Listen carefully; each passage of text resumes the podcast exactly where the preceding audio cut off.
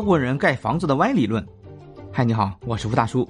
上回啊，咱们说到德国人认为乡巴佬才盖高楼呢。其实啊，德国人关于建筑建造啊有很多的歪理论，我来说给你听听。今天啊，德国人一般只在柏林、汉堡和法兰克福建高楼，那也是世界级的大高楼啊。但是啊，有一个条件，这种高楼从任何方向倒下来的时候，不能压到另一栋楼。所以啊，越高的楼房周边留的空地也就越大，这就叫探求事物的本质，确定长期的战略。德国人建房子的时候啊，是一定要考虑到，当它倒下来的时候会发生什么事情的。有一张关于德国建筑物的照片，名叫《不变的德国》，展现的是二战以后德国人修的房子，完全就是中世纪式晚期巴洛克时代和洛可可时代的风格。德国建造的居民住房一百二十年也不会倒，但是二战结束后，德国几乎所有的城市都成了一片废墟。那些古老的房子啊，基本上都被战火摧毁了。德国人啊，非常的心疼，因为德国人啊就是喜欢自己的文化。那怎么办呢？德国人啊，把当年的照片找出来，把当年的设计图找出来，一定要按照原样一座座的重修起来。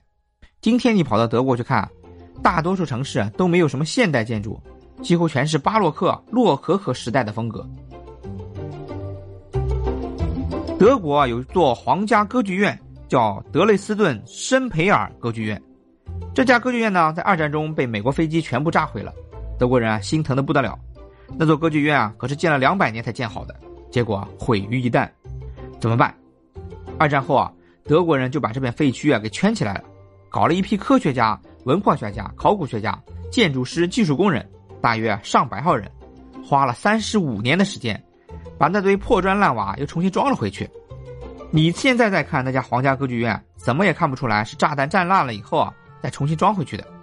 这座建筑啊也成了世界文化遗产。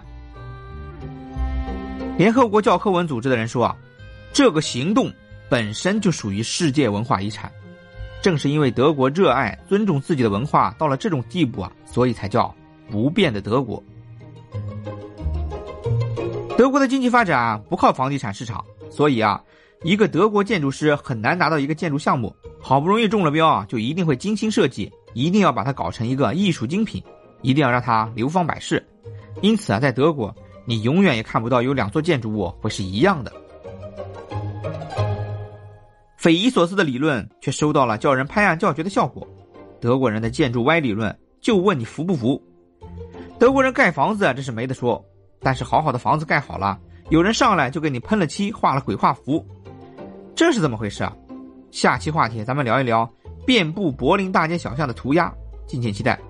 感谢收听《福看德意志》，大叔带你逛德国，再见。